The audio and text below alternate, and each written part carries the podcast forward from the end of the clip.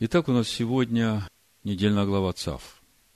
И прежде чем мы начнем разбирать нашу недельную главу, я хочу сказать несколько слов о сегодняшнем шаббате, потому что сегодня особенный шаббат, который еврейская традиция называет шаббат Агадоль, великий шаббат. И сегодня у нас десятый день первого месяца, время, когда каждому по семействам нужно расчислиться на акция, кто сколько съест. Обычно шаббат Гадоль – это последний шаббат перед праздником Песах.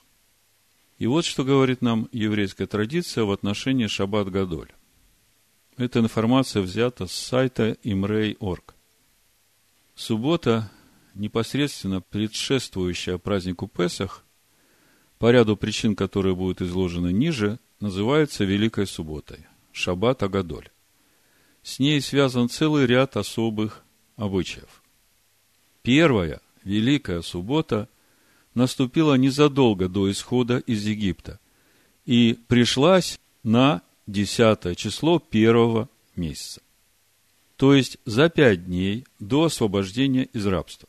В этот день евреи получили первую заповедь, относившуюся, впрочем, только к этому историческому моменту но не заповеданному на вечные времена. Это так говорит э, еврейская традиция, с чем я не согласен. И сегодня мы, разбирая недельную главу, ЦАВ, увидим, насколько важно это для нас.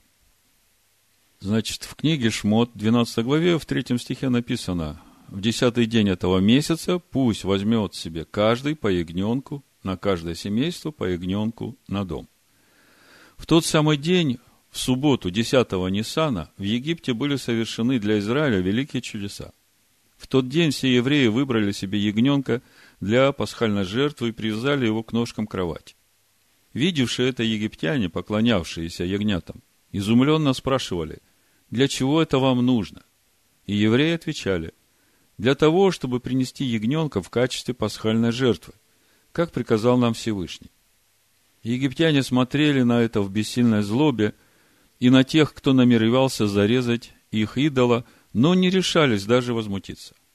С этим днем связаны и другие чудеса, поэтому он и был назван Великой Субботой в честь этих великих чудес. Другими словами, сегодня у нас Шаббат Агадоль. И он в точности совпадает в календаре Всевышнего с тем днем, в тот год, когда Всевышний пришел вывести свой народ из Египта. И через пять дней после этого события, 14 дня вечером, этот агнец был принесен в жертву, и его кровью были помазаны косяки дверей во всех домах, где собирались скушать этого агнца. И когда еврейские мудрецы задаются вопросом, почему Всевышний пощадил еврейских первенцев в эту ночь? Ведь по своему уровню духовной нечистоты они практически ничем не отличались от египетских первенцев и сами отвечают, Песах это означает переступил. То есть шел уничтожать всех, но когда увидел кровь египетского божества на косяках дверей, то он оценил эту самоотверженность и решимость еврейского народа, которые не побоялись продемонстрировать перед всем Египтом свою веру в Слово Всевышнего и свое отношение к египетским богам. Вот поэтому Песах и назван Песах, переступил. И мы знаем, что сразу после праздника Песах, который начинается 14 числа вечером на заходе солнца, сразу по захождении солнца начинается праздник опресноков, который длится 7 дней. И это именно для того, чтобы за эти 7 дней напитаться хлебом, сходящим с небес, и потом, пройдя оставшиеся 42 дня очищения через огонь, прийти к празднику первых плодов, празднику Шавуот, с начатками нового урожая. И когда мы читаем Писание Нового Завета, мы видим, насколько Всевышний бодрствует над Своим Словом. Как сказано им в Торе, становится реальностью нашей жизни именно в то время, которое Он назначил. И в год, когда Амашех Ешов был распят и в третий день воскрес, за пять дней до праздника Песах, именно 10 числа первого месяца, он въезжает в Иерусалим как царь, грядущий на ослице и молодом осле – в Евангелии от Иоанна в 12 главе с 1 стиха написано «За шесть дней до Песах пришел Иешуа в Вифанию, где был Лазарь, умерший, которого он воскресил из мертвых. Вифания Бейтлехем на иврите. Там приготовили ему вечерю, и Марфа служила, и Лазарь был одним из возлежавших с ним. На другой день, я пропускаю 12 стиха, дальше читаю. То есть, за шесть дней до Песах пришел Ешуа в Бейтлехем, и дальше с 12 стиха мы читаем. На другой день, то есть, за пять дней до Песах, множество народа, пришедшего на праздник, услышав, что Ишуа идет в Иерусалим, взяли пальмовые ветви, вышли навстречу ему и восклицали – Асанна, благословен грядущий, во имя Аданая, царь Израилев. Иешуа же, найдя молодого осла, сел на него, как написано, «Не бойся, черь Сионова, все царь твой грядет, сидя на молодом осле». Ученики его сперва не поняли этого, но когда прославился Иешуа, тогда вспомнили, что так было о нем написано, и это сделали ему. Итак, сегодня 10 число первого месяца. Сегодня Агнец должен быть внесен в дом, и через пять дней у нас праздник Песах. И у каждого возникает сейчас вопрос, а что значит внести Агнца в дом для нас, верующих Нового Завета? И глядя на устав праздника Песах, в нашем случае, речь идет о нашей вере в совершенную жертву, которую Всевышний отдал за все наши грехи, и о нашей вере в Его Слово, которое очистит нас от корней тех грехов, которые Ишо Машех взял на себя – через познание этого слова. Если еще более конкретно, на сегодня у каждого из нас есть грехи, которые порождают в нас наша греховная природа, и мы, веря в то, что Ишуа Машех покрывает наш грех своей совершенной жертвой, верой принимаем внутрь себя Слово Всевышнего, те полшекеля, которые мы принесли ему в этом году, чтобы стать свободными. И мы сегодня свидетельствуем Всевышнему, что мы готовы выходить из Египта. И Всевышний, глядя на нашу веру и на нашу решимость, в ночь Песах переступит через наши дома, веря, что мы останемся верными принятым решением выходить на свободу. Как написано в Коринфянах 13 главе, первом послании. Любовь всему верит и всего надеется. Итак, сегодня у нас шаббат, который в Писаниях называется Шаббат Агадоль, Великий Шаббат. Сегодня у нас десятый день первого месяца, время, когда каждому по семейству нужно расчислиться на акция, кто сколько съест. И сегодня у нас недельная глава ЦАВ. И мы продолжаем познавать природу истинного Амашеха Ишуа. И мы все понимаем, что не случайно недельная глава ЦАВ читается именно накануне праздника Песах. Уже из этого можно сделать вывод, что между недельной главой ЦАВ и уставом праздника Песах есть много общего. И мы сегодня об этом поговорим. Каждый раз при разборе недельной главы у нас возникает вопрос, чему Всевышний хочет нас научить через нашу недельную главу. Что Всевышний хочет нам сказать сегодня, каждому в это непростое время, в эту великую субботу, через недельную главу ЦАВ. Для начала давайте посмотрим, чем начинается наша глава и чем она заканчивается. Как это мы делаем обычно при разборе недельных глав? Наша глава начинается с учения о поднятии ко Всевышнему. Вайкра, 6 глава, с 8 стиха в синодальном переводе. «И сказала Данай Маше, говоря, заповедай Аарону сынам его, вот закон всесожжения». На иврите написано «Зод Тарат Ола». Вот Тора восхождения или поднятия. Всесожжение пусть остается на месте сожигания, на жертвеннике всю ночь до утра, и огонь жертвенника пусть горит на нем. И в предыдущий разбор этой недельной главы мы очень подробно говорили о том, насколько важно для нас оставаться на жертвеннике всесожжения всю ночь до утра. И в прошлый шаббат мы также говорили о том, что именно на каждого из нас, на нашего внутреннего человека, рожденного свыше, который священно действует в истинной скинии, возложена обязанность поддерживать постоянно огонь на жертвеннике. Все это является учением всей Торы о том, как человек может подняться в Царство Небесное. И через это мы понимаем, насколько это важно для нас. Нет другой возможности достичь Царства Небесного, как только через Тарат Олам, учение о поднятии. Так начинается наша недельная глава ЦАВ. А заканчивается наша недельная глава посвящением Аарона и его сыновей священники Всевышнему, которое должно продолжаться в течение семи дней. Ваикра, 8 глава, прочитаю 33-36 стих. «Семь дней не отходите от дверей скини собрания, пока не исполнятся дни посвящения вашего. Ибо семь дней должно совершаться посвящение ваше.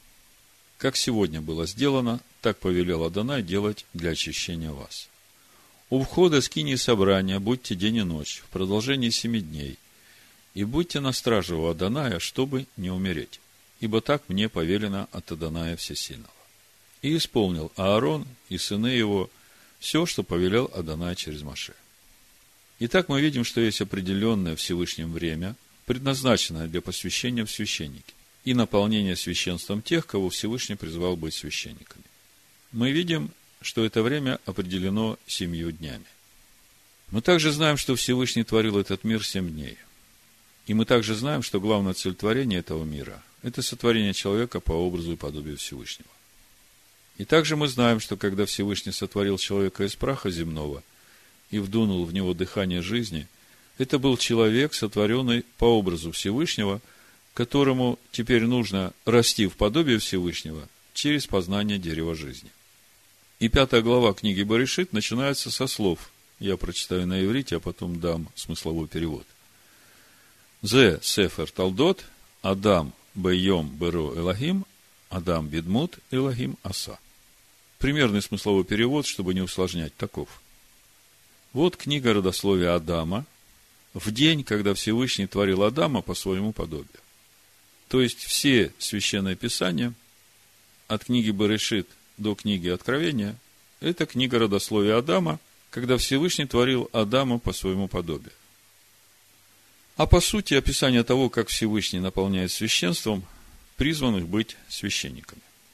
В итоге мы видим, что наша недельная глава начинается с Тарат Ола, учения о поднятии, о нашем возвышении, о нашем уподоблении Сыну Всевышнего, чтобы нам быть священниками Всевышнему – и заканчивается наша недельная глава указанием Всевышнего о том, что этот процесс нашего наполнения священством будет продолжаться все семь дней. А на восьмой день, когда придет новое небо и новая земля, вот тогда мы уже по-настоящему будем предстоять перед Всевышним и служить Ему как священники, будучи сынами Всевышнего через воскресение из мертвых. Итак, общая идея и главная мысль того, что Всевышний хочет нам сказать через недельную главу ЦАВ, понятна. Всевышний дает нам учение о том, как прийти в подобие Всевышнего и стать его священниками. Теперь нам нужно углубиться в содержание нашей недельной главы, чтобы понять, что же стоит за всеми этим процессом приготовления нас, священники Всевышнего, и как это связано с уставом праздника Песах. Наша недельная глава говорит нам о пяти видах жертв, которые приближают нас ко Всевышнему. Начинается с жертвы Ола, возвышения. Ну, в синодальном переводе – переведено как всесожжение. Дальше идет Минха. Минха в переводе с иврита – дар приношения. В синодальном переведено как хлебная. И для нас, верующих Нового Завета, суть этой хлебной жертвы разъясняет апостол Петр. 1 Петра, 2 глава, 5 стих. Написано, «И сами, как живые камни, устрояйте себя дом духовный, священство святое, чтобы приносить духовные жертвы, благоприятные Всевышнему Иешуа о Машехе. Другими словами, суть хлебной жертвы – это наше познание о Машехе Иешуа, о котором свидетельствует новая природа нашей человеческой души, а значит, и наши мысли, и наши слова, и наши поступки. Следующая жертва, которая приближает нас ко Всевышнему, это жертва за грех. На иврите хата от корня хет – грех. Далее Тора говорит нам о жертве повинности на иврите Ашам, вина, восстановления, возмещения урона. И последняя, пятая жертва – это жертва мирная, на иврите Зевах Ашламим, жертва Шалома. И про жертву Алла, Минха, Ашам и Зевах Шламим мы уже говорили в предыдущие разборы, с этим более-менее понятно. А вот про жертву за грех мы практически совсем не говорили. Поскольку мы все время думаем, что у нас есть совершенная жертва за грех, и о чем тут говорить? все и так понятно. И поэтому я сегодня хочу остановиться на этой жертве хата, жертве за грех, потому что даже при первом прочтении устава принесения жертвы за грех хата, возникают вопросы. Сегодня мы поговорим о двух вопросах, которые возникли у меня при разборе устава принесения жертвы за грех, который сделан по неведению, по ошибке. Думаю, многие из вас знают о том, что Тора нам говорит о трех видах греха. Есть э, хет, это грех, который человек или народ сделали по ошибке, и именно об этом грехе говорит нам недельная глава Вайкра, как искупать этот грех, сделанный по неведению. И именно об этом же говорит нам и наша недельная глава Цав, как священники должны приносить жертву хатат. Но есть еще грех, который называется пиша. Это грех, который человек делает злоумышленно. В Торе сказано дерзкой рукою. В комментариях Торе Санчина написано, что пыша – это открытый бунт против Всевышнего. Пыша по стронгу это 65-88, восстание, бунт, преступление, беззаконие, отступление – и есть еще грех, который на иврите называется авон. Авон – это что-то среднее между хет и пыша. Это извращение, превратное трактование, преступление, беззаконие. Таков перевод с иврита слова «авон». Другими словами, это грех, который человек делает осознанно. И в Торе Санчина сказано, что авон – это грех, сделанный преднамеренно. И в нашей недельной главе ЦАВ, да и в предыдущей главе Вайкра, там, где говорилось о грехе первосвященника, о грехе народа, о грехе начальника, о грехе простого еврея, везде речь шла о жертве хатат, то есть о жертве за грех, сделанной по ошибке. Но нигде мы не читаем в жертве за грех о том, как исправить грех Пыша и грех Авон. Другими словами, если с грехом, сделанным по ошибке, Тора учит нас, как исправить эту ошибку, хотя и тут есть о чем нам поговорить, и мы об этом поговорим чуть позже, то о том, как поступать согрешившему дерзкой рукою или преднамеренно, возникает вопрос. Какие жертвы могут это исправить и как их приносить? В Торе об этом мы не читаем. Но вот что Тора говорит нам о Пыша и о Авон. В отношении Пыша Тора нам говорит так. Буду читать книгу Бамидбар, 15 главу с 22 стиха. Сначала здесь будет идти речь о грехе, который сделан по неведению, по ошибке, хет. А потом речь будет идти о грехе Пыша. Слушайте, как написано. Если же приступите, это 22 стих, 15 глава Бамидбара, если же приступите по неведению и не исполните всех сих заповедей, которые изрек Адонай Маше, всего, что заповедал вам Адонай через Маше, от того дня, в который Адонай заповедал вам, впредь в роды ваши, то если по недосмотру общества сделана ошибка, пусть все общество принесет одного молодого вала без порока во всесожжение, в приятное благоухание Адонаю, с хлебным приношением и возлиянием его по уставу и одного козла в жертву за грех. И очистит священник все общество сынов Израилевых, и будет прощено им, ибо это была ошибка, и они принесли приношение свое в жертву Адонаю, в жертву за грех свой пред Адонаем за свою ошибку. И будет прощено всему обществу сынов Израилевых и пришельцу, живущему между ними, потому что весь народ сделал это по ошибке. Если же один, кто согрешит по неведению, то пусть принесет козу однолетнюю в жертву за грех. И очистит священник душу, сделавшую по ошибке грех перед Адонаем и очищена будет, и прощено будет ей. Одна Тора да будет для вас, как для природного жителя из сынов Израилевых, так и для пришельца, живущего у вас, если кто сделает что по ошибке. 30 стих. Если же кто из туземцев или из пришельцев сделает что дерзкой рукою, то он хулит Аданая. Истребится душа-то из народа своего. Ибо слово Адоная он презрел, и заповедь его нарушил. Истребится душа-то, грех ее на ней. Вот здесь вот, когда речь идет о грехе, который сделан дерзкой рукою, как раз и говорится о грехе Пыша.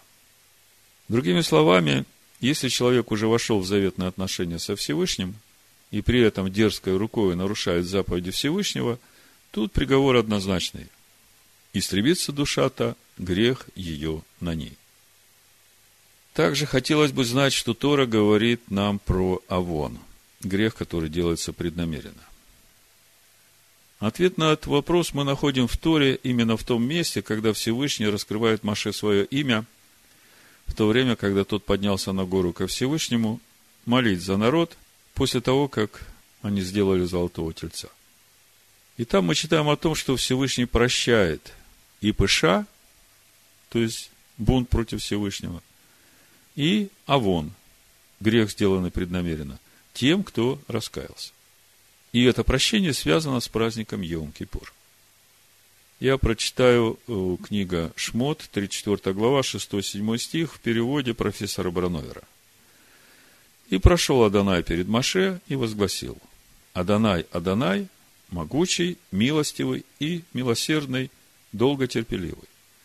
Тот, чья любовь и справедливость безмерны, помнящий добрые дела отцов для тысяч поколений их потомков – прощающий грех, в Торе стоит Авон, и непокорность, в Торе стоит Пыша, и заблуждение, в Торе написано Хата. И очищающий раскаявшегося, но не очищающий не раскаявшегося, припоминающий вину отцов, в Торе написано Покет, Авон, их детям и внукам, и третьему и четвертому поколению. Другими словами, если тому, кто сделал Пыша, бунт против Всевышнего, и не раскаялся, смертный приговор. А тому, кто сделал авон, грех преднамеренно, и не раскаялся, Всевышний дает время на раскаяние его потомкам до третьего и четвертого рода. Если не будет плода достойного покаяния, то этот род прекращает свое существование. И еще, мы уже хорошо знаем, что прощение, которое Всевышний дает раскаявшемуся грешнику в Йом-Кипур – это качество долготерпения Всевышнего, которое дает время человеку, раскаявшемуся, на исправление. Так что в любом случае для тех, кто совершил пыша или авон, все определяет искренность его раскаяния и плод, который они должны принести во свидетельство своего раскаяния к празднику Йом-Кипур. Это первый вопрос в отношении жертвы за грех. Есть еще второй вопрос в отношении жертвы за грех – и в данном случае речь уже идет о жертве за грех, сделанной по неведению. Как я уже говорил в начале, до сегодняшнего дня у нас вообще не было никаких вопросов в отношении жертвы за грех. Мы знаем, что у нас есть совершенная жертва за грех, это Машех Иешуа. И эту жертву за нас принес сам Всевышний, чтобы всякий верующий в имя Его, а Его имя Слово, не погиб, а имел жизнь вечную. Так вот, суть нашего вопроса в отношении жертвы за грех хата по неведению. Вообще-то, еврейские комментаторы Торы учат, что еврей все грехи, которые он делает, делает их по неведению. Потому что если бы он ведал, что ему за это будет, то никогда бы этого не делал. Так вот суть нашего вопроса в отношении жертвы за грех хата по неведению. Наверное, вы все обратили внимание на то, что при принесении жертвы хата есть жертва за грех хата, который сжигается за станом, и есть жертва за грех хата, которую должны есть священники. И возникает вопрос, а в чем разница? И что за всем этим стоит? И как это относится к нам, верующим Нового Завета? Ведь э, Тора нам говорит о внутренних процессах, которые должны происходить внутри нас. И что очень важно для нас, кровью жертвы за грех, которая сжигается за станом, очищается святилище. То есть, в скине есть святое и святое святых. Так вот, кровью жертвы, которая сжигается за станом, кропится во святом. Перед завесой, перед ковчегом, помазываются руки жертвенника, где воскуряется фимиам, и остальная кровь выливается к основанию жертвенника всесожжения.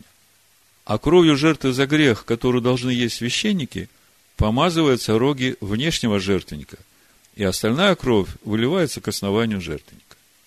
Это очень важные моменты, понимание которых дает человеку знание того, что ему нужно делать, чтобы действительно получить прощение греха и очищение его души от корней этого греха. Ну и прежде всего следует сказать то, что мы точно знаем, кем является жертва за грех хата, которую сжигают за станом. В послании евреям, 13 главе, с 10 стиха написано, «Мы имеем жертвенник, от которого не имеет права питаться служащие скинии, так как тела животных, которых кровь для очищения греха вносится первосвященником во святилище, сжигаются вне стана. То Иешуа, дабы осветить людей своей кровью, пострадал вне врат. Итак, Иешуа Машех, дабы осветить людей кровью своей, пострадал вне стана. И Тора нам говорит, что жертва за грех, сделанный по неведению, которая сжигается за станом, это жертва за грех либо первосвященника, либо всего общества, но не отдельного человека. Давайте посмотрим, как об этом говорит Тора. Буду читать Ваекра, 4 глава, с 1 по 21 стих. Слушайте внимательно. Здесь очень важное откровение для нас. Вайкра, 4 глава, с 1 стиха. «И сказала Данай Маше, говоря, скажи сынам Израилевым, если какая душа согрешит по ошибке против каких-либо заповедей Аданая и сделает что-нибудь, чего не должно делать, если священник помазанный согрешит и сделает виновным народ, то за грех свой, которым согрешил, пусть представит из крупного скота тельца без порока, Адонаю в жертву о грехе. И приведет тельца к дверям скинии собрания пред Адоная, и возложит руки свои на голову тельца, и заколет тельца пред Адонаем. И возьмет священник помазанной крови тельца, и внесет ее в скинию собрания, и омочит священник перс свой в кровь, и покропит кровью семь раз пред Адонаем, пред завесой святилища, и возложит священник крови тельца пред Адонаем на роги жертвенника, благовонных курений, который в скине собрания. А остальную кровь тельца выльет к подножию жертвенника всесожжения, который у входа скини собрания. И вынет из тельца за грех весь тук его, тук, покрывающий внутренности, и весь тук, который на внутренностях, и обе почки, и тук, который на них, который на стегнах, и сальник на печени. С почками отделит он это, как отделяется из тельца жертва мирная, и сожжет их священник на жертвеннике все сожжения. А кожу тельца и все мясо его с головою и с ногами его, и внутренности его, и нечистоту его, всего тельца пусть вынесет вне стана на чистое место, где высыпается пепел, и сожжет его огнем на дровах, где высыпается пепел. Там пусть сожжен будет. Это что касается греха первосвященника. Если же все общество Израилева согрешит по ошибке, и скрыто будет дело от глаз собрания, и сделает что-нибудь против заповеди Аданая, чего не должно делать, и будет виновна. Вот смотрите, реальный пример того, о чем мы сейчас читаем. И первосвященники, и Сангидрин, и часть народа еврейского. От них сокрыто было, что Ишуа есть Амашех Израиля. И они, думая, что он богохульствует, называя себя сыном Всевышнего, предали его на распятие по неведению. И последние две тысячи лет весь еврейский народ гонят и убивают за то, что они распяли нашего Господа. А Тора говорит, что если грех был сделан первосвященником или обществом по неведению, дальше продолжаю читать четвертую главу Вайкра, то когда узнан будет грех, которым они согрешили, пусть от всего общества представят они из крупного скота тельца в жертву за грех и приведут его пред скинию собрания и возложит старейшина общества руки свои на голову тельца пред Адонаем, и заколют тельца пред Адонаем. И внесет священник помазанный крови тельца в скинию собрания, и омочит священник перс свой в кровь, и покропит семь раз пред Адонаем пред завесу святилища, и возложит крови на роги жертвенника, который пред лицом Адоная в скине собрания, а остальную кровь вылит под ножию жертвенника все сожжений, которые у входа скини собрания и весь тук его вынет из него и сожжет на жертвеннике. И сделает с тельцом то, что делается с тельцом за грех. Так должен сделать с ним, и так очистит их священник, и прощено будет им. И вынесет тельца вне стана, и сожжет его так, как сжег прежнего тельца. Это жертва за грех общества. Смотрите, что в итоге мы имеем. Когда сынам Иакова откроется, что Ишуа Машиах есть Амашиах Израиля – то они будут прощены за этот грех именно через веру в того, кто умер за все это общество за станом. То есть, через веру в Машеха Иешуа, который взял на себя их грехи. То есть, первый важный момент, который имеет непосредственное отношение и к нам, уверовавшим из язычников. А Машех Иешуа – это жертва за грех всего общества Израилева. То есть именно эта жертва искупает грех общества Израилева и грех первосвященника. И поэтому главный вопрос для нас во всей этой теме совершенной жертвы за грех, которая сжигается за станом, это вопрос не о том, верю ли я в Иешуа Машеха как совершенную жертву. У язычника с этим нет проблем. А главный вопрос для уверовавших из язычников в том, как принадлежать этому обществу Израилеву, за которое Всевышним была принесена совершенная жертва. Общий ответ на этот вопрос можно прочитать у пророка Ишаягу, 53 глава, 11 стих. Написано, на подвиг души своей он будет смотреть с довольством, через познание его он, праведник раб мой, оправдает многих, и грехи их на себе понесет. То есть, именно познание его определяет тех, которые принадлежат обществу Израилеву. А вот пошаговый ответ для каждого отдельного человека на то, как принадлежать тому обществу Израилю, за которое умер Амашех Иешуа, именно в той жертве за грех хата, которую должны съедать священники. Давайте продолжим читать четвертую главу Вайкра. Слушайте, это очень важно, ибо здесь как раз и дается этот путь нашего духовного возрастания в полноту возраста Машеха. Вайкра, 4 глава, с 22 стиха читаю. А если согрешит начальник и сделает что по ошибке, против заповедей Адоная Всесильного своего, чего не надлежало делать, и будет виновен, то когда узнан будет им грех, которым он согрешил, пусть приведет он жертву козла без порока и возложит руку свою на голову козла и заколет его на месте, где заколаются все сожжения пред Адонаем, это жертва за грех. И возьмет священник перстом своим крови от жертвы за грех и возложит на роги жертвенника все сожжения а остальную кровь его вылит к подножию жертвенника всесожжения. И весь тук его сожжет на жертвеннике, подобно как тук жертвы мирной. И так очистит его священник от греха, и прощено будет ему. Если же кто из народа земли согрешит по ошибке и сделает что-нибудь против заповеди Аданая, чего не надлежало делать, и виновен будет, то когда узнан будет им грех, которым он согрешил, Пусть приведет он в жертву козу без порока за грех свой, которого он согрешил, и возложит руку свою на голову жертвы за грех, и заколет козу в жертву за грех на месте, где заколают жертву всесожжения. И возьмет священник крови ее перстом своим, и возложит на роги жертвенника всесожжения, а остальную кровь ее вылит к подножию жертвенника. И весь тук ее отделит, подобно как отделяется тук из жертвы мирной и сожжет его священник на жертвеннике в приятное благоухание Адонаю. И так очистит его священник, и прощено будет ему. А вот о том, что священнику нужно съедать эту жертву, мы читаем уже в нашей недельной главе ЦАВ. Это Вайкра, 6 глава, с 24 стиха. Написано. «И сказал Адонай Маше, говоря, скажи Аарону и сынам его, вот закон о жертве за грех. Жертва за грех должна быть заколаема пред Адонаем на том месте, где заколаются все сожжения. Это великая святыня. Священник, совершающий жертву за грех, должен есть ее. Она должна быть съедаема на святом месте, на дворе скинии собрания.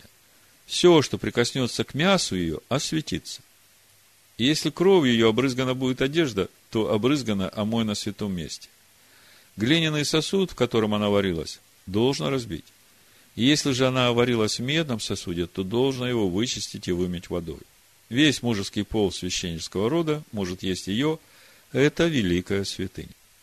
А всякая жертва за грех, от которой кровь вносится в скинию собрания для очищения во святилище, не должна быть съедаема, ее должно сжигать на огне. Итак, мы подошли к самому важному. К пониманию того, что говорит нам Тора о том, как нам подняться в небеса как прийти в подобие Сына Всевышнего и наполниться священством. Все начинается с жертвы Аллах. Без нее мы не получаем благоволения Всевышнего на очищение наших грехов. Потом идет хлебная жертва, и это наша новая природа, благоуханная жертва Всевышнему Ишуа Амашеха. А дальше идет описание процесса очищения нашей человеческой души от этой греховной природы, которая порождает грех, и наполнения нашей души новой природой. И здесь мы видим два вида жертвы за грех, сделанной по неведению. Есть жертва за грех, которая сжигается за станом, и кровь этой жертвы очищает святилище скинии, суть нашу человеческую душу, которая является святым в храме Всевышнего. И эта жертва принесена за все общество Израилева. И поэтому главный вопрос для каждого призванного быть священником Всевышнему именно в том, как принадлежать этому обществу израильскому. А вот ответ на вопрос, как нам принадлежать этому обществу израильскому, об этом говорит нам учение о принесении жертвы за грех, которую должны есть священники. Вы помните, когда мы начали изучать тему приготовления Аарона и его сыновей в священники, мы говорили, что в контексте Нового Завета это образы для нас, потому что именно по этому учению Иешуа Машех готовит нас в священники. Другими словами, Аарон и его сыновья – это и есть наш внутренний духовный человек, рожденный свыше, который священно действует в нашем внутреннем храме. Так вот, именно этот наш внутренний духовный человек, рожденный свыше, который священно действует в нашем внутреннем храме, именно он и должен съедать эту жертву за грех. Помните, я вначале говорил вам, что Всевышний не случайно дает нам читать недельную главу Цав именно в этот шаббат Агадоль – накануне праздника Песах. Это говорит нам о том, что наша недельная глава имеет самое прямое отношение к уставу праздника Песах. И как мы знаем, в уставе праздника Песах есть именно эти две жертвы, о которых мы читаем в нашей недельной главе. Есть жертва, которая сжигается за станом, и это жертва Машеха Иешуа, которая принесена за все общество израильское. И есть жертва Агнца, которую нужно есть всю ночь до утра, а оставшиеся сжечь и в данном случае речь идет о слове Всевышнего, которое мы должны вкушать до тех пор, пока в наших сердцах зайдет полнота Машеха Иешуа. Суть нашего подобия, образу Всевышнего и суть приготовления нас в священники Всевышнему. И по сути, вот этот процесс вкушения Агнца всю ночь до утра, это и есть вот эта заповедь Всевышнего о жертве за грех, которую должно есть священникам в нашей недельной главе ЦАВ. И духовная картина этого процесса для нас, новозаветних верующих, рожденных свыше, выглядит так. Наш внешний человек согрешил по неведению против заповеди Всевышнего. Но он просто еще не знал, как правильно исполнять эту заповедь. Потом он узнал, что поступил неправильно. Он приходит с раскаянием ко Всевышнему. И у него есть совершенная жертва за грех, Амашех Иешуа, который есть Слово Всевышнего.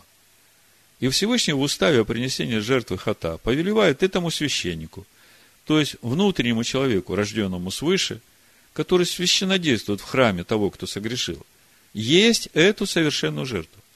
И когда он будет есть эту совершенную жертву и наполняться ее естеством, через это будет происходить обновление мыслей души человека по образу и подобию Всевышнего.